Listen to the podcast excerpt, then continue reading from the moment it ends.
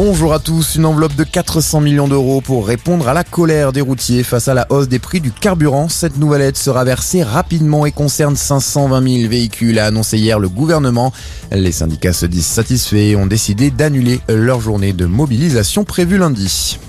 Au 24e jour de la guerre en Ukraine, Volodymyr Zelensky lui appelle Moscou à discuter sérieusement de paix et de sécurité.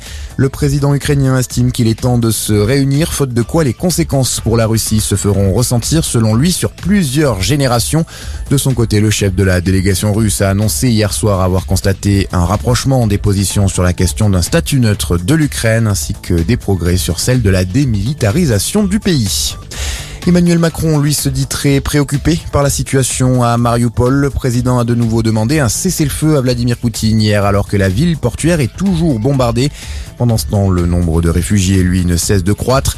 3,2 millions d'habitants ont déjà fui le pays depuis le début de l'invasion russe, selon un dernier bilan fourni hier par l'ONU. Dans l'actualité également, la haute autorité de santé favorable à une nouvelle dose de vaccin pour les plus de 65 ans à risque. Pas d'obligation, elle sera proposée seulement aux personnes volontaires, précise le gouvernement.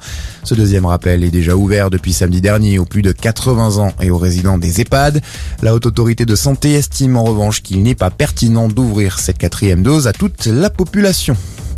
Attention, si vous avez acheté récemment une pizza surgelée Buitoni de la marque Fresh Up, la marque demande de ne pas les consommer et de les jeter car elle a détecté la présence de bactéries E. coli dans la pâte d'un de ses produits.